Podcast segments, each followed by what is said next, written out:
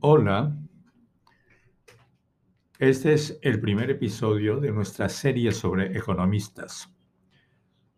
Estos son los economistas que reaccionaron contra el neoliberalismo después de la crisis del 2008. Uno de ellos, el primero, fue Joseph Stiglitz. Joseph Stiglitz nació en 1943 y le concedieron el premio de economía el año 2001. Se convirtió rápidamente en un crítico de la globalización, de los fundamentalistas del libre mercado, del Fondo Monetario Internacional y del Banco Mundial. Stiglitz dirige el Instituto Brooks para la Pobreza Mundial de la Universidad de Manchester. Es profesor de la Universidad de Columbia. Fue presidente del Consejo Económico en el periodo del presidente Clinton, el Consejo Económico de los Estados Unidos, y primer vicepresidente y economista jefe del Banco Mundial hasta el año 2000, pero por sus críticas al propio Banco Mundial, fue obligado a renunciar. Pues, ¿qué dice, qué nos dice Stiglitz? Stiglitz le dieron el premio Nobel porque investigó sobre el screening. Screening, una técnica usada por un agente económico para extraer la información privada de otro y a partir de esa investigación formuló la teoría de la información asimétrica. Stiglitz sostiene que los mercados no son eficientes. A la inversa de lo que aseguran los neoliberales, para los cuales todo lo arregla el mercado, él cree que solo bajo circunstancias excepcionales los mercados son eficientes. Lo normal es que no lo sean. ¿Por qué? Porque son siempre incompletos y allí la información es imperfecta. Eso ocurre en todas las economías porque nadie tiene toda la información disponible. Como consecuencia, el reparto de ganancias no es eficiente a la manera de Wilfredo Pareto. Recordemos que para Pareto, aquellos que se benefician deberían hacerlo sin perjudicar a los otros. A eso se llama el óptimo de Pareto.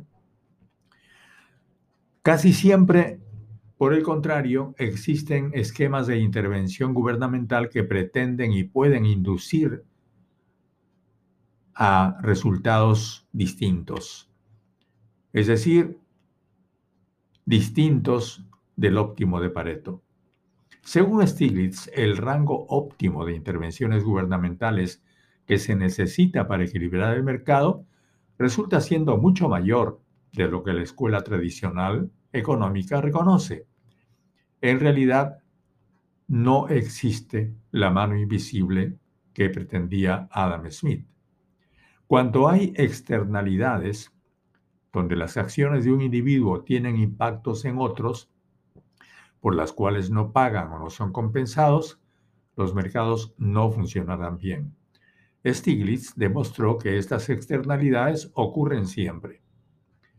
El verdadero debate hoy en día gira en torno a encontrar el balance correcto entre el mercado y el gobierno. Ambos son necesarios para Stiglitz. Cada uno puede complementar al otro. En una entrevista, Stiglitz explicó que las teorías que desarrollamos explican por qué los mercados sin trabas, a menudo, no solo no alcanzan la justicia social, sino que ni siquiera producen resultados eficientes. Por determinados intereses aún no ha habido un desafío intelectual a la reputación de la mano invisible de Adam Smith. La mano invisible no guía ni a los individuos ni a las empresas que buscan su propio interés hacia la eficiencia económica. Normalmente, dice Stiglitz, hay muchos desocupados. ¿Por qué los salarios no son arrastrados siempre a la baja por los parados que buscan empleo? La respuesta de Stiglitz en 1984 fue, eso se debe a que el desempleo es motivado por la estructura informativa del empleo. La información de que la gente que busca empleo dispone no es igual, lo que hace que su acceso al empleo no sea el mismo. Unos tienen más información, otros tienen menos información y otros no tienen ninguna información. A diferencia de otras formas de capital, en el caso del trabajo, las personas pueden escoger su propio nivel de esfuerzo. Cada individuo, por ser humano, puede realizar mayor o menor esfuerzo de acuerdo a las circunstancias. No está programado ni estandarizado. Las empresas, por lo general, no conocen la cantidad de esfuerzo que pueden desplegar sus trabajadores. Es costoso para las empresas determinar cuánto esfuerzo están realizando sus trabajadores. Se cree que los salarios bajos pueden permitir a las empresas contratar más trabajadores y que eso aumentaría el empleo. Así se supondría que el desempleo disminuye con salarios más bajos porque las empresas podrían contratar más trabajadores, pero los salarios no disminuyen lo suficiente durante las recesiones como para evitar que aumente el desempleo. El desempleo aumenta porque los, el desempleo aumenta aunque los salarios disminuyen. Si la demanda por trabajadores cae, la oferta de trabajo, la demanda de los desocupados por empleo aumenta y esto disminuye los salarios. Pero debido a que los salarios han caído, la probabilidad de que los trabajadores no ejerzan su mayor esfuerzo se incrementa. Los salarios bajos no estimulan a los trabajadores a ejercer un mayor esfuerzo. Si los niveles de empleo deben mantenerse por medio de una rebaja de los salarios, los trabajadores serán menos productivos que antes, tendrán menos calificación. Como consecuencia, los salarios no caen lo suficiente como para mantener los niveles de empleo de la situación previa, debido a que las empresas quieren evitar que los trabajadores eludan excesivamente sus responsabilidades. Luego, el desempleo debe aumentar durante las recesiones debido a que los salarios se mantienen muy altos según el punto de vista de las empresas. La consecuencia es el aletargamiento de los salarios. Se requerirá que cada empresa reoptimice repetidamente los salarios en respuesta a la tasa cambiante de desempleo. Las empresas no pueden seguir reduciendo salarios hasta que el desempleo aumente de manera suficiente. Ese es un problema de coordinación.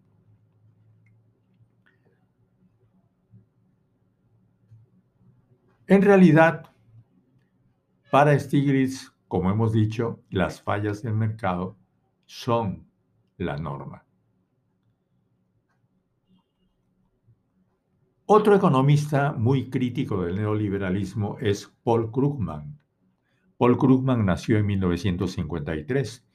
Fue Premio Nobel de Economía 2008 por sus contribuciones a la nueva teoría del comercio y la nueva geografía económica.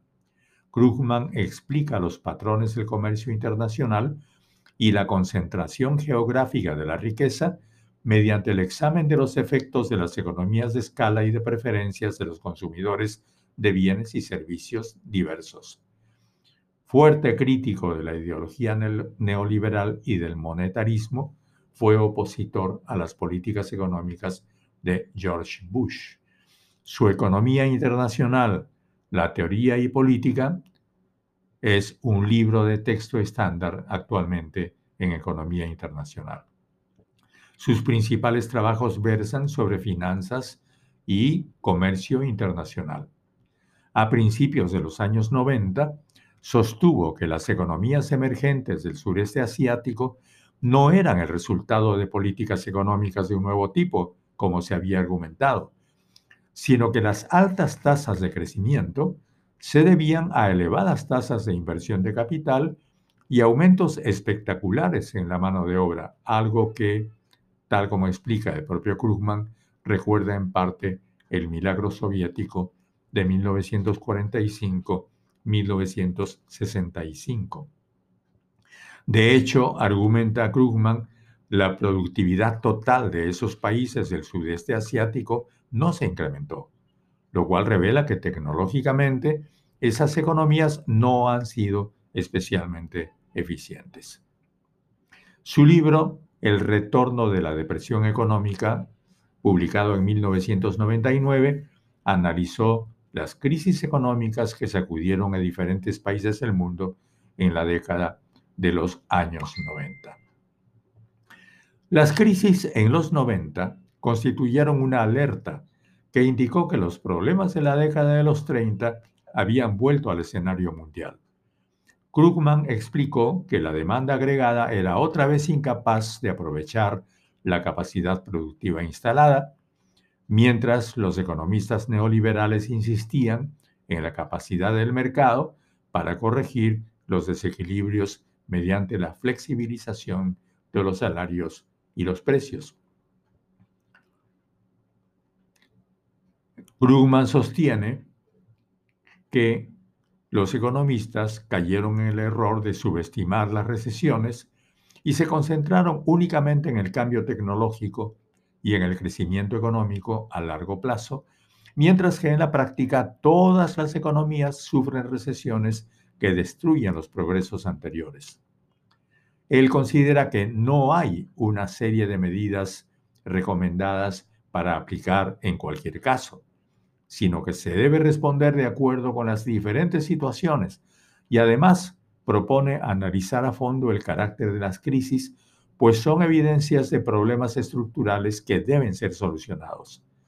Como sucedió en los años 30, los cambios necesarios son obstaculizados por doctrinas dogmáticas de una ortodoxia que ya está obsoleta. Krugman, pues, es un oponente permanente de las políticas de austeridad y considera que las economías de Estados Unidos, Japón y Europa están en una trampa de liquidez, en la cual el ahorro no se convierte en inversión y cada vez que los gobiernos recortan los presupuestos públicos, contraen la economía, con lo que se disminuye la recolección de impuestos y en vez de pagar las deudas, las aumentan. Él sostiene que un aumento de la inversión pública permitiría recuperar el empleo y reactivar la economía productiva. En Acabad ya con esta crisis, escrito en 2012, en este artículo, critica las medidas económicas impuestas por las autoridades norteamericanas y europeas y presenta alternativas concretas. En resumen, tanto Stiglitz como Krugman, premios Nobel de Economía ambos, se convirtieron y aún son en críticos permanentes de las políticas neoliberales. Con la concesión de los premios Nobel a ellos, más el premio Nobel que obtuvo Amartya Sen anteriormente, la legitimidad conseguida por el neoliberalismo en su época como prácticamente un pensamiento único terminó y ya no es más. Actualmente el pensamiento económico es muy diverso y tiene tanto defensores de las economías neoliberales como críticos muy fuertes, radicales y profundos de las mismas políticas. Aquí nos quedamos y nos despedimos hasta nuestro próximo podcast. Hasta luego.